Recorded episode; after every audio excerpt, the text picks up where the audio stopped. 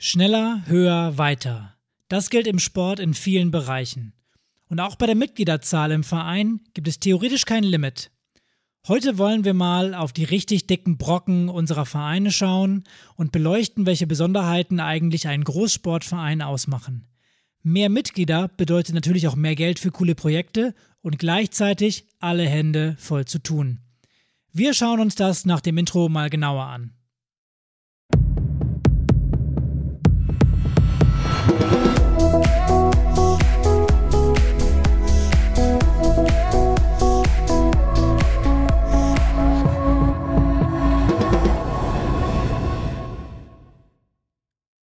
Herzlich willkommen im Vereinstrategen-Podcast, deinem Podcast für alle, die im Verein etwas bewegen wollen. Wir beleuchten hier regelmäßig die wichtigsten Themen rund um die Vereinsarbeit und helfen dir dabei, selbst zu einem wahren Vereinsstrategen zu werden. Und wie wir schon in der Einführung gehört haben, wollen wir uns heute um ein etwas allgemeineres Thema kümmern, was aber nicht weniger spannend ist. Denn Vereine haben ja bekanntermaßen unterschiedliche Größen und äh, auch unterschiedliche Mitgliederzahlen. Und heute geht es vor allem um die richtig großen Brocken. Und deswegen besprechen wir in dieser Episode einmal die Vor- und Nachteile sowie die Herausforderungen überhaupt, die Vereine dieser Vereinsgröße haben, ähm, das Selbstverständnis, was sie daraus auch ableiten können und ob dein Verein jetzt unbedingt das Wachstum anstreben sollte und zu einer großen Vereinsgröße hin möchte. Aber lass uns erstmal einen Schritt zurückgehen und fangen von vorne an. Genau, also die Vereinslandschaft an sich ist ja sehr divers. Das kennst du sicherlich auch. Vereine verfolgen verschiedene Zwecke und haben auch verschiedene Ausrichtungen. Wenn wir uns mal den Sportbereich wieder rausgreifen, dann gibt es Vereine, die kümmern sich vor allem um den Breiten- und Freizeitsport, andere fördern den Gesundheitssport oder auch den Leistungssport.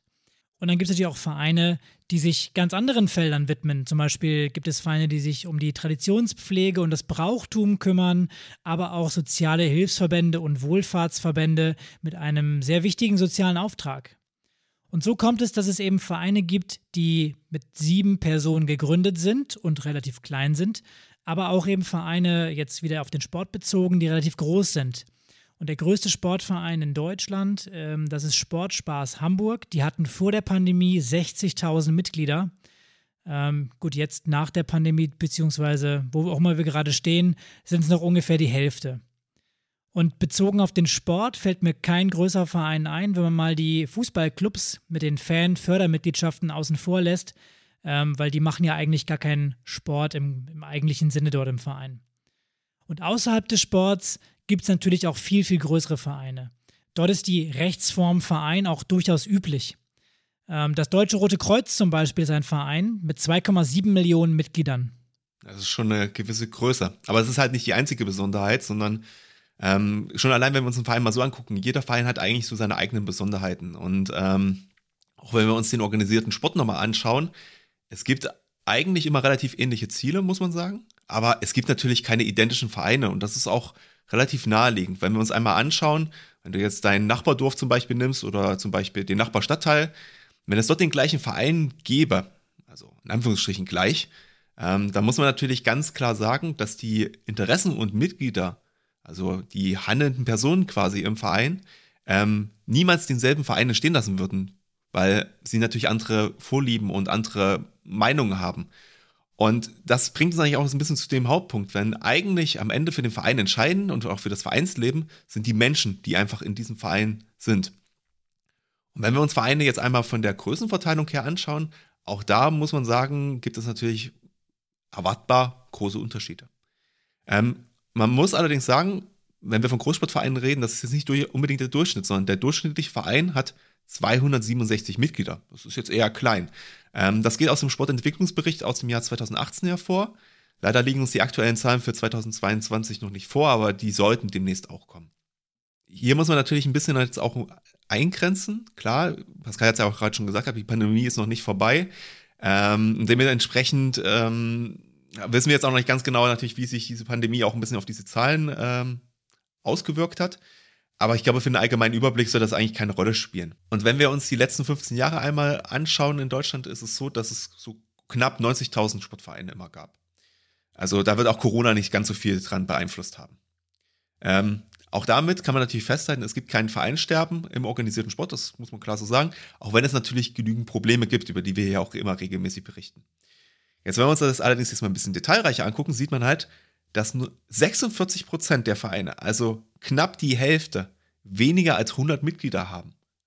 Weniger als 100, das ist wirklich wenig. Also da gibt es viele Themen, über die wir auch reden, die quasi für die Vereine vielleicht utopisch wirken. Es ist aber auch halt so, wenn man dann in die andere Richtung schaut, es gibt auch nur 4% der Vereine haben mehr als 1000 Mitglieder. Und wenn wir jetzt nochmal uns größer das Ganze anschauen, ist es nur 0,6% der Vereine haben mehr als 2500 Mitglieder. Das heißt, das sind 5400 Vereine in Deutschland vor der Pandemie, die diesen Status erreicht haben. So, jetzt haben wir uns natürlich einmal das aus der Vereinssicht angeguckt. Wenn wir jetzt nochmal den Umschwung machen und das aus Mitgliedersicht einmal sehen, ist es nämlich so, dass 40% der Mitglieder ähm, sich in einem Verein befinden bei einer Größe zwischen 301 und 1000 Mitgliedern und 20% der Mitglieder bei kleineren Vereinen, also zwischen 101 bis 300. Allerdings, auch wenn wir gesagt haben, es gibt ja sehr wenig äh, äh Vereine eigentlich, die über 1000 Mitglieder haben, es sind aber immerhin 20% der Mitglieder, die in diesem Großverein sind. Also durchaus relevant. Genau, und da stellt sich jetzt dann die Frage, ab wann ist man eigentlich ein Großsportverein, beziehungsweise wovon reden wir hier eigentlich, wenn man oder wenn wir von Großsportverein reden? Und da gibt es jetzt mehrere Ansätze, ähm, weil es keine feste Größenangabe gibt. Also die Definition des Ganzen ist ein bisschen offen und äh, wir haben dir mal ein paar Ansätze mitgebracht, die äh, ja Sinn ergeben könnten. Und zwar macht das Ganze natürlich auch Sinn, sich an der Mitgliederzahl zu orientieren. Bei den meisten Sportbünden geht es so bei 1000 bis 1500 Mitgliedern los. Ich würde sagen, ähm, bei 2000 ist man dann wirklich dabei. Christoph Breuer, der den Sportentwicklungsbericht schreibt, nutzt gerne die Klassen, die der Martin gerade schon gesagt hat. Also bis 300 Mitglieder sind kleine Vereine, zwischen 301 und 800 Mitglieder sind mittelgroße Vereine, zwischen 801 und 2000 Mitgliedern sind große Vereine und ab 2001 Mitglied ist man ein Großsportverein. Wenn man jetzt bedenkt, dass Christoph Breuer äh, mit seinem Sportentwicklungsbericht einen der ja, bedeutsamsten analytischen Werke schreibt ähm, über Sportdeutschland und den Zustand, dann kann man dem Ganzen auch schon äh, durchaus vertrauen. Und dann gibt es dann noch den Freiburger Kreis. Der Freiburger Kreis sagt, dass man ein äh, Großsportverein ist, wo man 3000 Mitglieder hat und hauptamtliche Mitarbeiter und oder eigene Sportstätten betreibt. So, jetzt haben wir viel über Mitglieder gesprochen. Was man nicht ganz außer Acht lassen darf, ist auch das Thema Geld. Also auch Haushaltsvolumen ist durchaus eine Größe, wo man Großsportvereine kategorisieren kann oder wo man Vereine unterscheiden kann. Ähm, für mich beginnt ein Großsportverein meistens ab so einem Umsatz oder von einem Jahreshaushalt von einer Million Euro. Es ist natürlich auch deutlich mehr möglich. Äh, und irgendwann gibt es halt schon auch so den Punkt, wo man ähm, ja nicht mehr in diesem klassischen Vereinsdenken ist, sondern schon eher wie ein kleines mittelständisches Unternehmen auch handelt.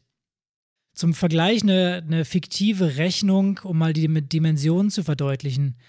Der Durchschnittsverein, den Martin gerade gesagt hat, mit seinen 267 Mitgliedern und einem durchschnittlichen Mitgliedsbeitrag von 7 Euro äh, im Monat, wie wir ihn in Deutschland so durchschnittlich haben, der hat einen Jahresumsatz, also einen Jahresumsatz, nur bei Mitgliedsbeiträgen von 22.500 Euro.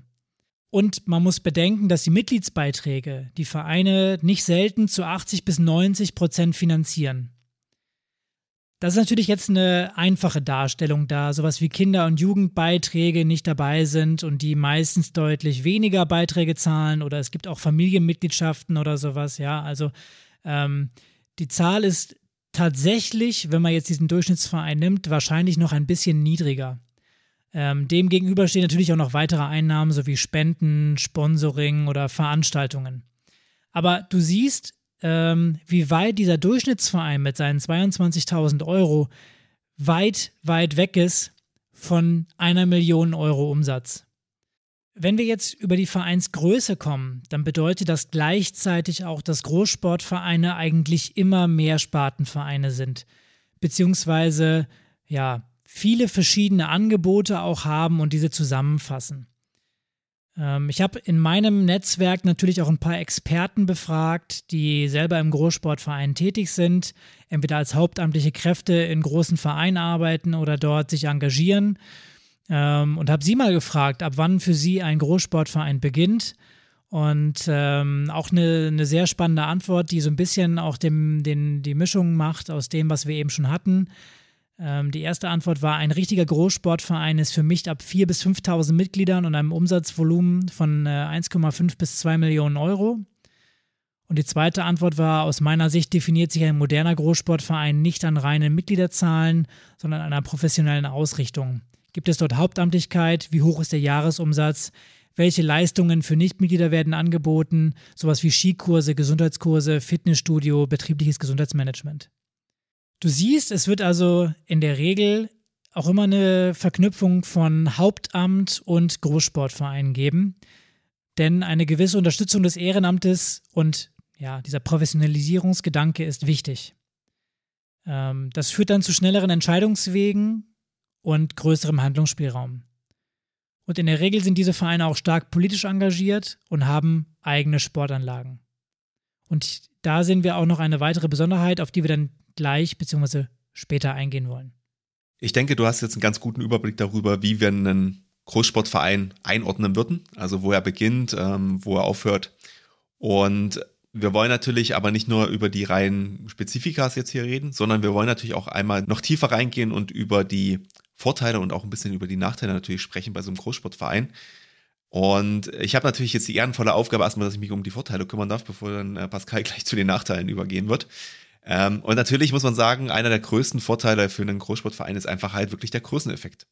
Und das liegt halt daran, dass man halt anders strahlt. Ähm, man wird von der Politik halt auch als wichtiger angesehen aufgrund dieser Größe, bekommt eventuell auch so einen gewissen Sonderstatus im Vergleich zu anderen Vereinen. Und das hilft natürlich äh, ungemein am Ende des Tages. Und was wir auch haben durch diese Größe und die mehreren Sparten und gegebenenfalls auch mehreren Sportarten, man ist natürlich ein bisschen flexibler. Also wenn jetzt eine Sportart nicht mehr so gut läuft oder irgendwas anderes nicht, dann kann man gegebenenfalls auch da nochmal besser handeln als jetzt zum Beispiel ein Einspartenverein. Und Pascal hat es ja gerade auch schon angedeutet, der Bau und die Unterhaltung einer eigenen Sportstätte ist natürlich nur bei so einer Größe möglich, weil man dafür natürlich extreme finanzielle Ressourcen einfach benötigt. Ähm, der Vorteil aber davon ist natürlich ganz klar, ähm, dass man durch diese eigene Sportstätte eine Unabhängigkeit gegenüber der Kommune sich schafft. Das heißt, man kann sagen, man kann seine eigene äh, ähm, Sportanlage vormittags nutzen, es ist halt keine, keine Schule drin oder keine Schüler drin. Ähm, und man kann sie natürlich auch mit anderen Teil Vereinen einfach teilen und darüber auch ein paar Pachteinnahmen zum Beispiel bekommen. Oder man bleibt halt am Ende des Tages einfach für sich und hat ganz viel Kapazität. Ähm, was sich natürlich dann auch noch ähm, sehr lohnt, ist darüber nachzudenken, eigene Angebote natürlich zu entwickeln, ähm, die vielleicht ein bisschen spezieller sind, wo aber die Halle ähm, speziell dafür ausgerüstet ist. Wenn wir zum Beispiel an den Kampfsport denken, da ist es zum Beispiel manchmal notwendig, spezielle Bodenmatten einzulegen oder einzusetzen. Und die müssen dann halt nicht äh, abgebaut werden. Das spart einmal Zeit und ist auch für die Sportler mehr komfortabel. Und wenn man natürlich auch so ein großes Budget hat, ähm, dann hat man natürlich auch die Möglichkeit, dass man von Hauptamtlichkeit profitieren kann.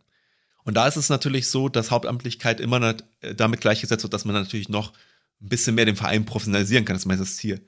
Aber wenn man ganz ehrlich ist, häufig ist es ja doch so, dass die Führungskräfte im Hauptamt durchaus auch Arbeitsaufwand minimieren können, ähm, den Ehrenamtler nicht mehr machen wollen oder nicht mehr machen können.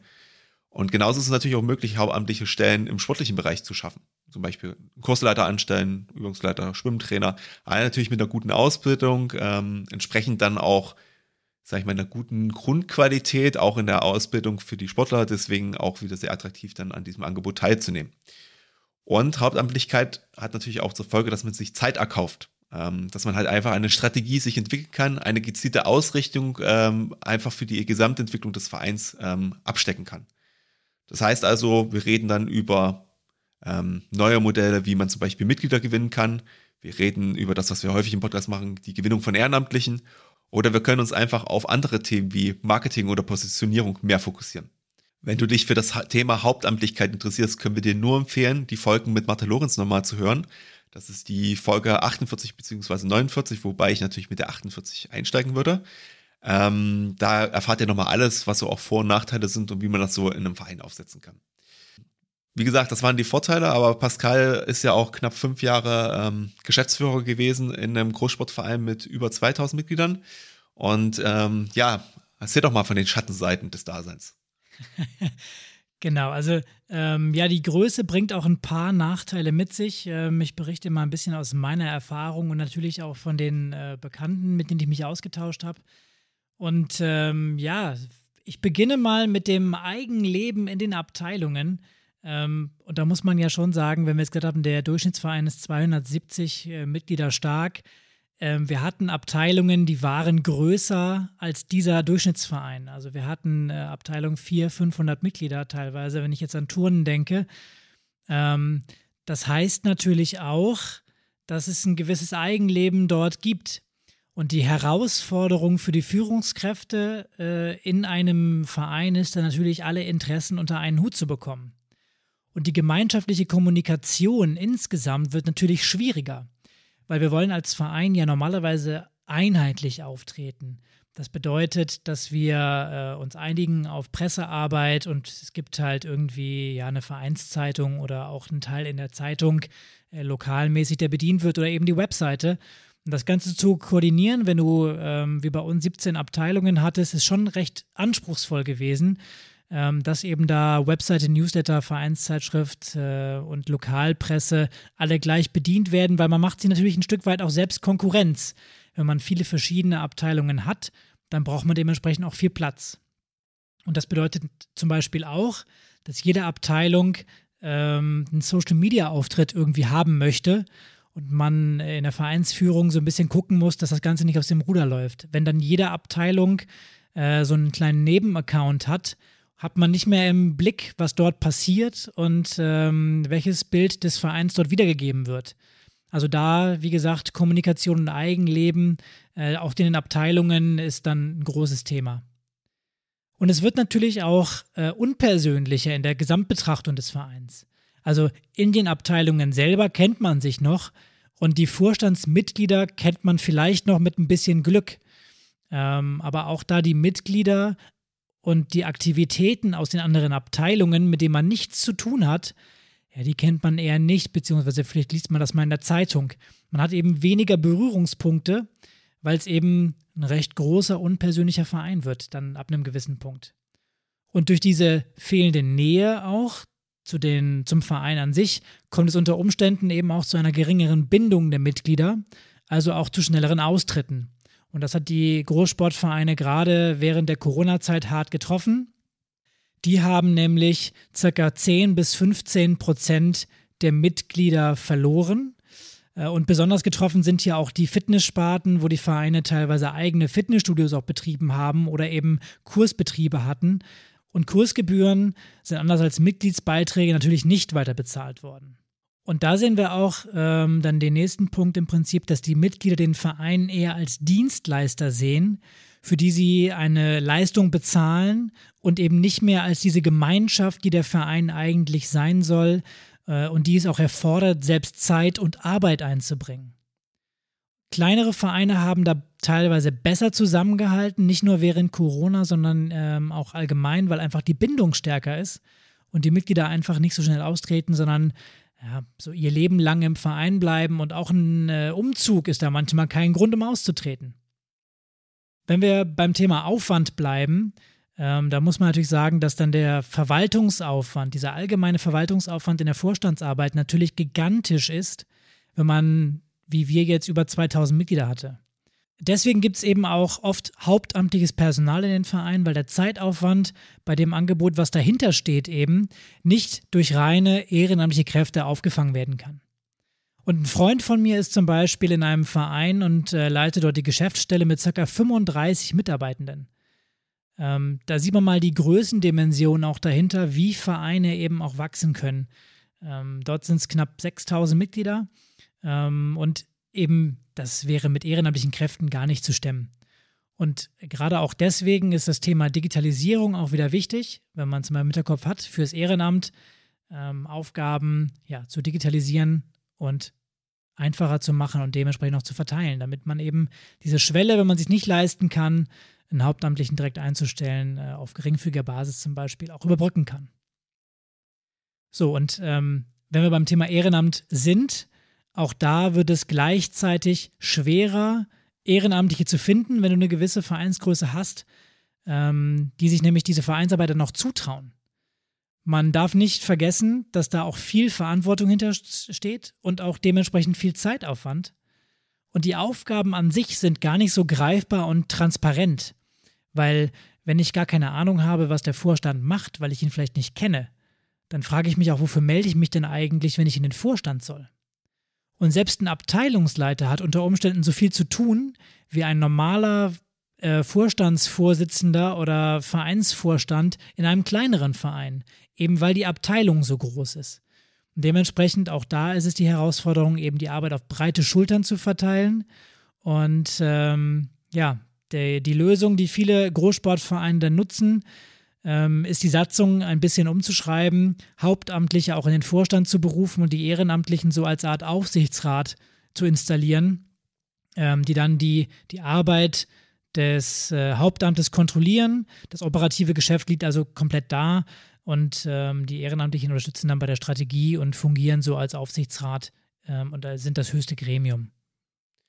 Du merkst also schon an der Stelle, das ist äh, definitiv anders, als du das wahrscheinlich jetzt so aus deinem kleineren Verein zum Beispiel kennst. Und damit ergibt sich natürlich auch zwangsläufig, dass einfach die Selbstwahrnehmung einfach so eines Vereins ein anderer ist. Wir versuchen jetzt mal, das dann an der Stelle nochmal etwas näher zu skizzieren. Also, wenn ich mir jetzt das Selbstverständnis einmal angucke, ist es natürlich erstmal so, dass ähm, wir so ein bisschen in dieser Policy drin sind. Wir reagieren nicht, sondern wir agieren halt von vorne heraus und wir wollen gestalten und nicht einfach nur verwalten, ähm, was ja durchaus bei Vereinen auch immer mal wieder vorkommt. Das liegt eigentlich so ein bisschen an zwei Punkten. Einmal haben wir natürlich das Thema, dadurch, dass es so viele Sparten gibt, so viele Abteilungen ähm, und es einfach eine gewisse Größe hat, gibt es natürlich auch eine Zielgruppe, die geht halt von jung bis alt. Und dafür müssen durchgängig Angebote einfach geschaffen werden oder vorhanden sein. Ähm, das kann ein kleiner Verein logischerweise nicht, gar nicht leisten, ähm, weil er die Kapazitäten dafür einfach nicht hat. Und das zweite Thema ist natürlich, wie gesagt, ähm, wenn man ein großer Verein ist, man möchte natürlich etwas repräsentieren man möchte also auch Vorbild für eine Stadt sein, für eine Region. Und das wirkt sich dann halt in solchen Sachen aus, wie zum Beispiel, dass die Großsportvereine beim Thema Corona-Konzept erstellen und Einheiten auch sehr schnell und vorbildlich waren, was sicherlich für kleinere Vereine wieder ein bisschen schwieriger war am Anfang. Ähm, dass sie aber auch Vorbildrolle einfach bei der Umsetzung von grundsätzlichen gesetzlichen Vorgaben halt, sage ich mal, genauer sind. Zum Beispiel beim Thema Datenschutz, äh, äh, wie man das alles regeln musste, was man da alles beachten musste. Das war für kleinere Vereine schon eher eine größere Herausforderung, muss man ehrlicherweise gestehen. Ähm, aber natürlich können sie sich auch um gesellschaftliche Themen nochmal verstärkt kümmern, auch allgemein, nicht nur in Ausnahmesituationen. Also wir reden von solchen Sachen wie Inkl Inklusion, wir reden von solchen Sachen wie Integration, da haben wir auch schon Folgen zu gemacht, oder auch Unterstützung von sozial schwachen Haushalten. Und natürlich jetzt äh, ganz besonders aktuell, äh, und da nehme ich jetzt nicht nur die Großsportvereine mit rein, ich denke, da werden sich auch viele Vereine aktuell engagieren, das ist das Thema Flüchtlingshilfe. Auch da schon mal an der Stelle vielen Dank, dass ihr euch äh, darum kümmert, dass ihr das macht. Ähm, genau. Und wie wir, also im Prinzip, das zeigt das eigentlich schon am besten. Also ich meine, die kleinen Vereine machen halt solche Sachen auch, für die sind das auch wichtige Themen, aber da passiert das halt eher unterbewusst. Also entweder eine Einzelperson betreibt das halt direkt ähm, oder man ähm, macht das halt als Gruppe oder es kommt jemand mit einer Idee.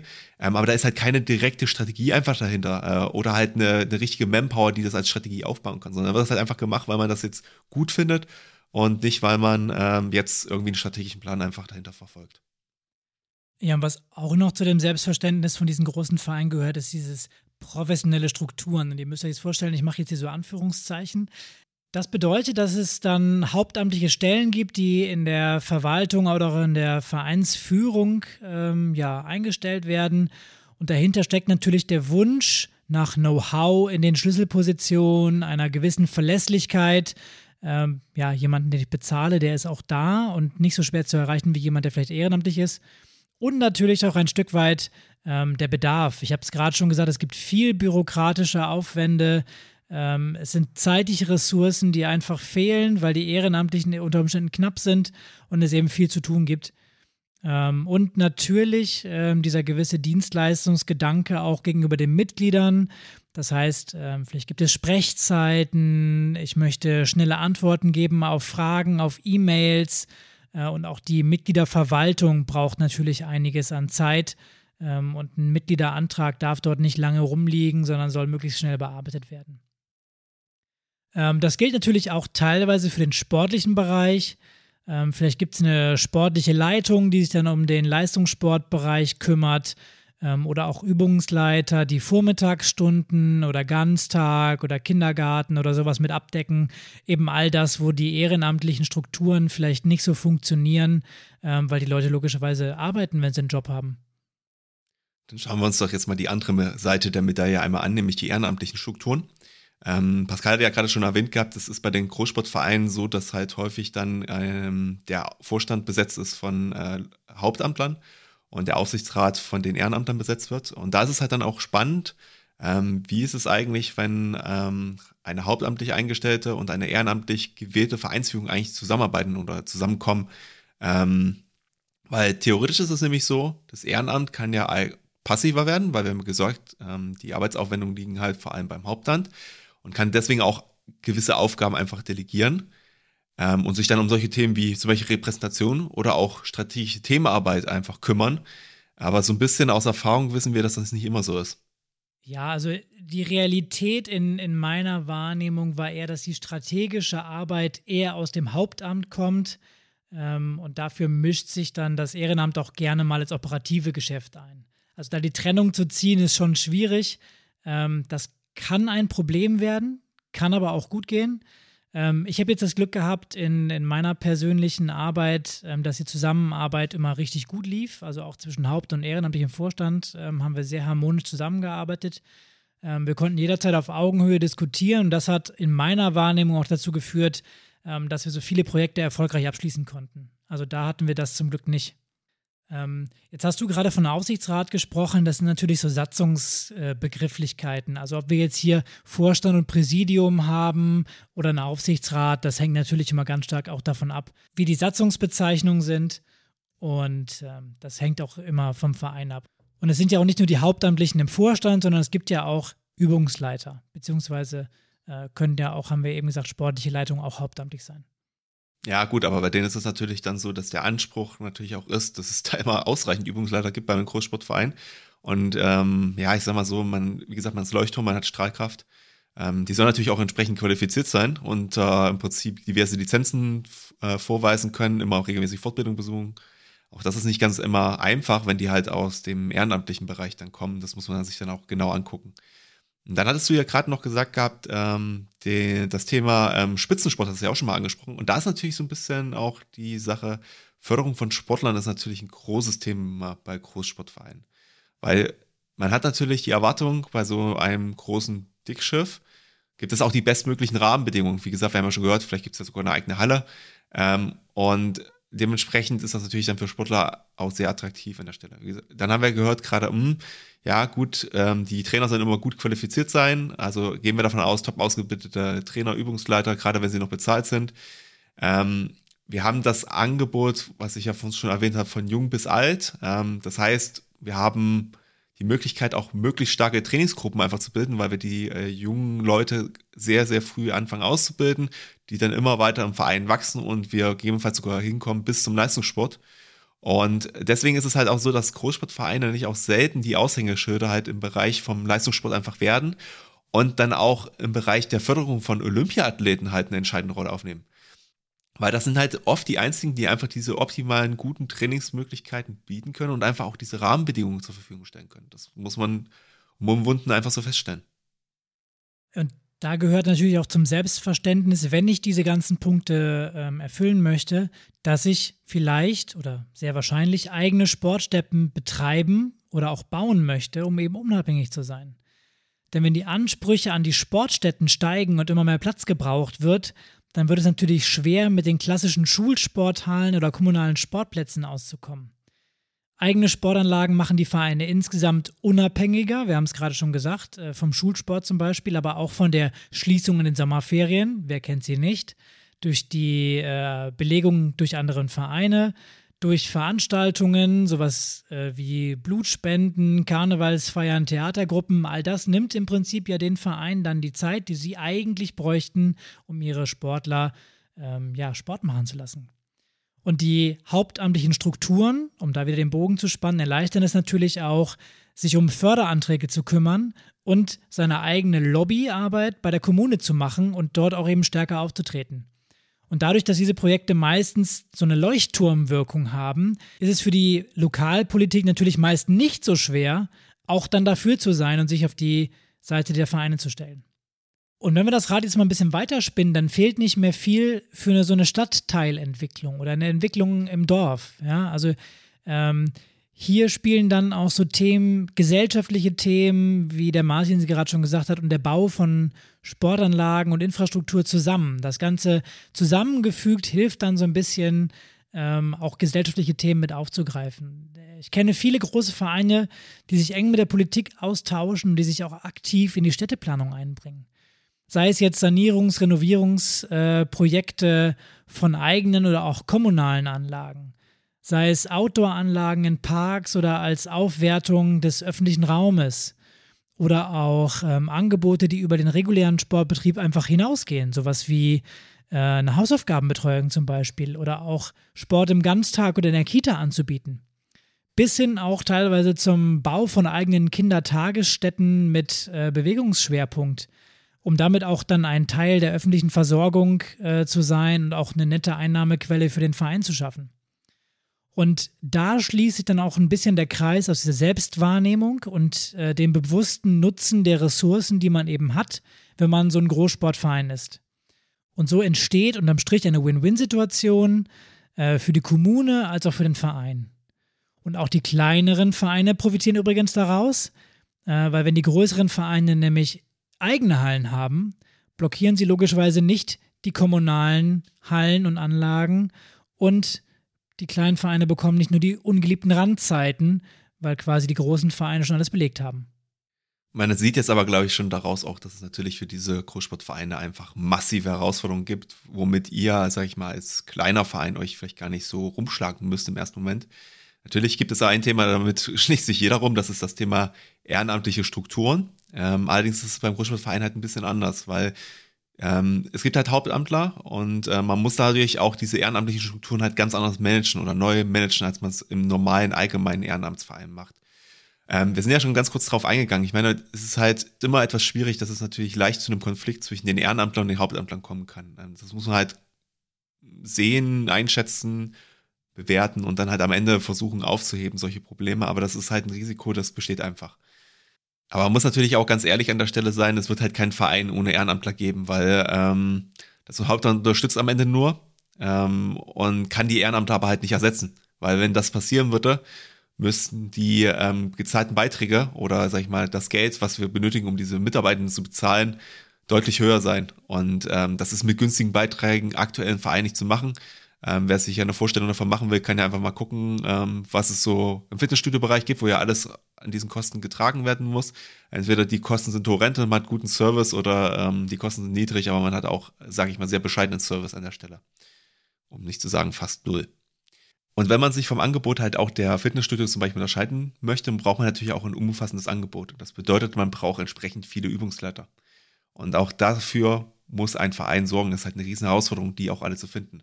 Und genauso braucht es natürlich auch Personen, die am Ende Abteilungsleiter werden wollen und sich da engagieren wollen und auch bereit sind, diese enorme Verantwortung einfach zu tragen. Und wie gesagt, es gibt ja diesen schönen Spruch, ähm, der ähm, Fisch stinkt vom Kopf zuerst. Man braucht natürlich auch kompetente Leute einfach im Vorstand, die einfach auch Lust haben, den Verein voranzubringen, ähm, sich dazu engagieren und sich mit vielschichtigen Themen einfach auseinandersetzen zu können. Ähm, weil die treiben auf jeden Fall jeden großen Verein um. Und wenn man ehrlich ist, da braucht man auch ein bisschen Expertise für. Das ist gar nicht so einfach, jemanden da zu finden. Wenn wir gerade über Expertise sprechen, die braucht man natürlich auch im finanziellen äh, Bereich, wenn wir über die Finanzierung von eigenen Sportstätten reden. Das wäre nämlich die nächste Herausforderung hier auf der Liste. Ähm, die Belastung durch eigene Sportstätten, also im Sinne von Betriebskosten im äh, Verhältnis zum Mitgliedsbeitrag. Ähm, ja, auch im Großsportverein sind die Beiträge oft nicht viel teurer als beim Durchschnittsverein. Ähm, schon so ein bisschen mehr aufgrund auch von, von Hauptamt und der Infrastruktur, aber trotzdem noch fair und sozialverträglich. Ähm, das heißt, auch hier muss es eine Kostenkalkulation geben, eine Mischkalkulation, eine Querfinanzierung, ähm, wie auch immer. Das heißt, einige Angebote decken die Kosten von anderen mit. Und das sind in Großsportvereinen vor allem halt die Fitnessangebote und die Kursangebote, die dann die normalen Regelsportangebote eben mitdecken. Und eigene Sportstätten kosten entsprechend auch viel Geld und das nicht nur der Bau, äh, der teuer sein kann, sondern eben auch der Erhalt. Kleinere Vereine bekommen zum Beispiel Hallen und Sportplätze oft kostenfrei von der Kommune überlassen. Ja, leider gibt es ja auch äh, in einigen Städten in den letzten Jahren schon die Tendenz dazu, Mietkosten zu nehmen, aber generell kann man das schon noch sagen. Ähm, und bei eigenen Anlagen läuft es, wenn dann, eher andersrum. Der Verein trägt nämlich den Großteil der Kosten und bekommt gegebenenfalls einen Zuschuss von der Stadt oder Kommune. Und das ist ein gewaltiger Unterschied, wenn man sich die ganze Finanzierung anschaut. Ja, wo du gerade schon Politik angesprochen hast, natürlich, Großsportvereine sind auch politische Player. Das haben wir ja für uns auch schon ein bisschen so angesprochen. Ähm, und die Rolle hat natürlich auch so eine gewisse Erwartungshaltung einfach immer, dass man als Verein so dieser Vorreiter sein muss, dass man das einfach nach außen gut darstellen kann. Und dann ist es halt nicht mehr gut genug, ähm, was man das letzte Mal gemacht hat, sondern es muss halt immer noch ein Step mehr sein. Also immer eine Steigerung jedes Jahr muss vorhanden sein. Und nach einem erfolgreichen Projekt muss gleich das nächste her. Und am besten halt, wie gesagt, erfolgreicher, größer, besser. Ähm, und das setzt natürlich auch irgendwo unter Druck und äh, da muss man auch genau schauen, ob das eigentlich wirklich sinnhaft ist am Ende des Tages. Und man muss natürlich sehen, politische Partner nutzen natürlich auch gerne die Bühne des Vereins, weil sie ja auch regelmäßig auf Stimmenfang zum Beispiel gehen müssen. Und da muss man natürlich auch schauen, dass ähm, man so ein bisschen diese Allparteilichkeit einfach wahrt am Ende des Tages. Natürlich ausgenommen jetzt eine spezielle Partei. Und da darf man sich einfach halt nicht instrumentalisieren lassen. Ähm, das bekommen Vereine eigentlich so nach meiner Einschätzung ganz gut hin. Ähm, und die bringen schon die richtigen Entscheider eigentlich auf ihre Seite und kriegen dann äh, die entsprechenden Möglichkeiten, die sie dann benötigen, auch um Projekte zum Beispiel umzusetzen. Aber solche Sachen erzeugen natürlich dann wiederum auch äh, gleich wieder ein bisschen Neid, auch bei den kleinen Vereinen, denen dann halt nicht so gut gelingt. Und das ist halt auch einfach logisch. Wer halt viel im Sonnenlicht steht, ja, ähm, der, der, der strahlt halt immer toll und man selber steht so daneben und denkt so, naja, das hätte ich auch gekonnt, vielleicht. Ja, und das muss man einfach so sagen, das ist so auch ein bisschen logisch, ähm, weil man hat zum Beispiel gute Pressearbeit, ähm, man hat eigene Sportanlagen, man hat halt das, das große Geld natürlich, das ganz große Geld auf jeden Fall als großer Verein. Ähm, und so wird man halt dargestellt, also so, wird man dann halt gesehen und das stimmt aber eigentlich auch überhaupt nicht, wie wir heute schon festgestellt haben. Und was man natürlich sagen muss, wir haben ja schon über das Thema Projekte und verschiedene Vorhaben halt gesprochen. So Hauptamt, das schafft halt schon so einen gewissen Boost im Verein. Da kann man halt äh, ein bisschen was umsetzen und kommt halt deutlich weiter voran als ein kleiner Verein. Ähm, genau, wie gesagt, man kauft sich halt mit Geld Zeit und damit hat man mehr Ressourcen. Das ist eine ganz einfache Rechnung.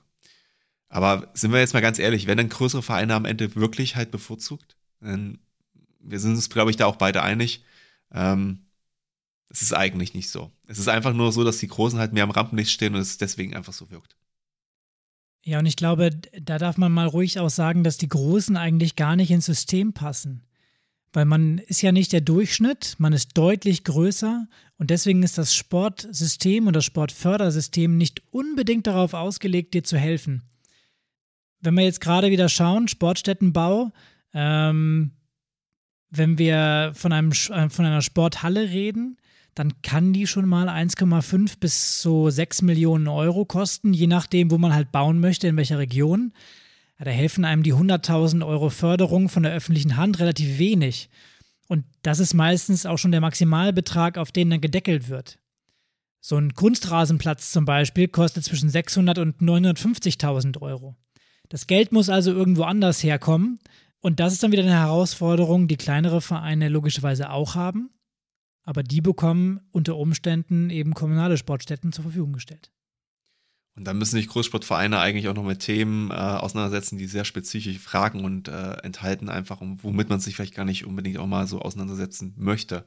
Das sind zum Beispiel so äh, Konzepte, wie kann man zum Beispiel sexuelle Gewalt präventiv unterbinden. Also ich sag mal, wenn man sehr viele ähm, Übungsleiter hat oder sehr viele Personen, die auch Kontakte im Verein haben, muss man natürlich dann sich auch über solche Konzepte mal Gedanken machen. Aber es gibt natürlich auch erfreuliche Konzepte oder gute Sachen, wie zum Beispiel die Förderung von Inklusion, die einfach für kleine Vereine unmöglich wäre. Man kann halt einfach festhalten, das Hauptamt durch die Zeit, die sie natürlich dann mehr haben, hat natürlich auch ein bisschen diese Energie, sich diesen Themen zu widmen.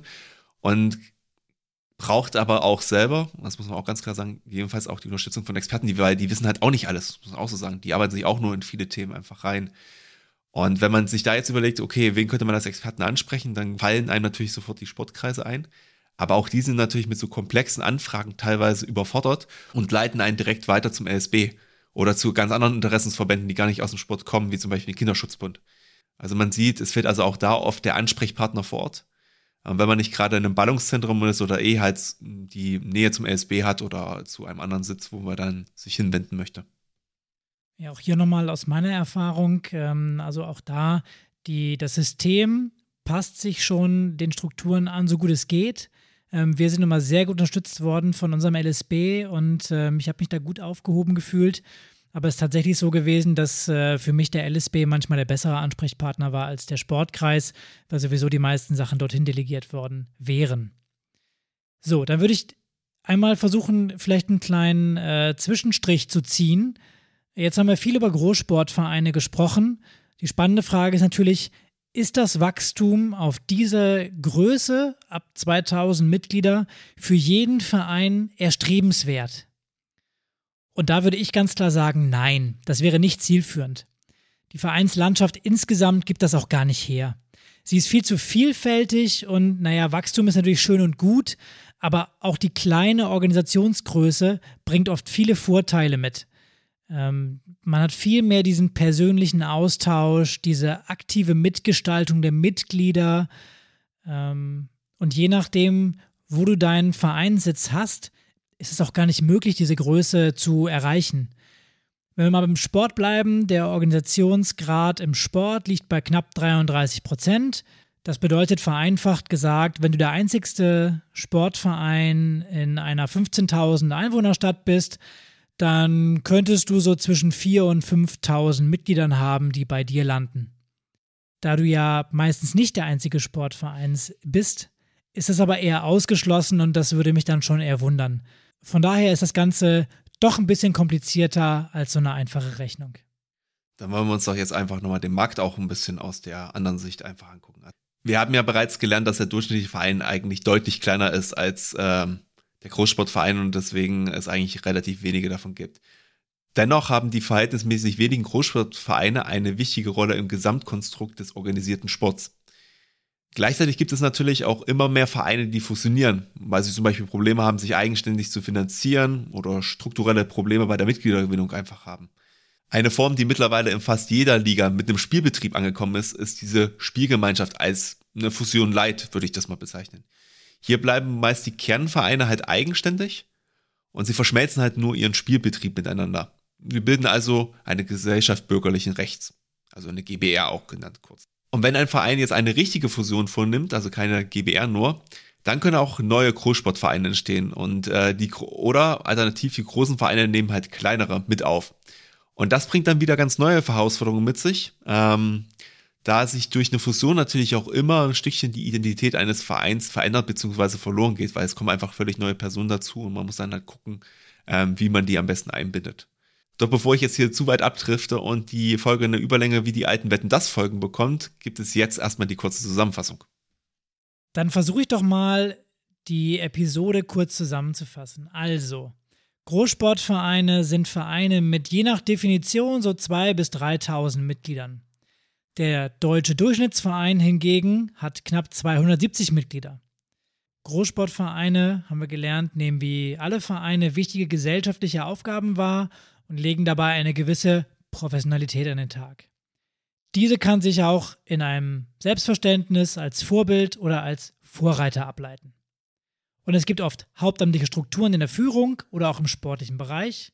Und es gibt oft eigene Sportanlagen, die betrieben werden.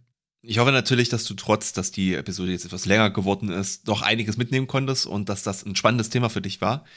Wir hoffen natürlich, dass du das Thema Großsportvereine genauso spannend findest wie wir. Gut, ich meine, ich habe in einem gearbeitet. Ähm, der Martin im Prinzip auch für einen Fußballverein, der relativ groß war. Und wenn dich das Thema Vereinstrukturen und Großsportvereine interessiert, dann brauchst du sogar gar nicht zwei Wochen warten, bis wir wieder auf Sendung gehen, sondern du kannst auch auf unserer Homepage vorbeischauen. Unter www.vereinstrategen.de findest du eine Vielzahl von Blogartikeln von uns und da kannst du bestimmt auch das ein oder andere für deinen Verein mitnehmen. Und wenn du mal eine spezifische Frage aus deinem Verein hast, dann schreib die uns doch gerne mal. Wir versuchen dir zu antworten und zu helfen. Und äh, wenn wir die Frage klasse finden, dann machen wir gegebenenfalls auch eine eigene Podcast-Folge daraus und lassen alle daran teilhaben. Und natürlich muss man sagen, ähm, auch wenn wir jetzt an dieser Stelle jetzt nicht wie andere Podcasts ausführlich drüber gesprochen haben, die aktuelle politische Situation lässt uns natürlich auch nicht kalt und in Ruhe. Und ähm, wir sehen natürlich, dass viele Vereine auch Projekte durchführen, jetzt mal unabhängig, ob Sportvereine sind oder andere Vereine, also gerade andere Vereine, die sich da, äh, sag ich mal, im medizinischen Bereich oder auch im Sammeln von Spenden hervortun, anders helfen. Ähm, wir finden das absolut super. Ähm, wir würden uns auch freuen, wenn ihr uns über solche Aktionen kurz einmal informiert. Und wir würden dann auch die Möglichkeit einfach wahrnehmen wollen, das äh, bei Social Media zu, zu teilen, damit ihr noch ein bisschen mehr Reichweite bekommt, ähm, damit das quasi auch nochmal ein bisschen gepusht wird, euer Thema. Und gegebenenfalls nehmen wir das auch, müssen wir mal gucken, im Podcast mit auf, müssen wir mal schauen, wie wir das dann äh, managen, aber das versuchen wir dann schon irgendwie zu ermöglichen. Ähm, wie gesagt, äh, es ist auf jeden Fall toll, was ihr tut. Ähm, wir finden das super. Ähm, auch alle, die jetzt zum Beispiel an die Grenzen gefahren sind, Leute holen, Sachen hinbringen. Ich einfach nur vielen lieben Dank dafür. Genau, ganz wichtiges Thema noch zum Abschluss. Ähm, auch wir beteiligen uns natürlich an der Hilfe, so gut es geht. Ähm, verabschieden uns damit aber auch für heute. Wir hören uns dann in zwei Wochen wieder. Bleib engagiert und bis zum nächsten Mal.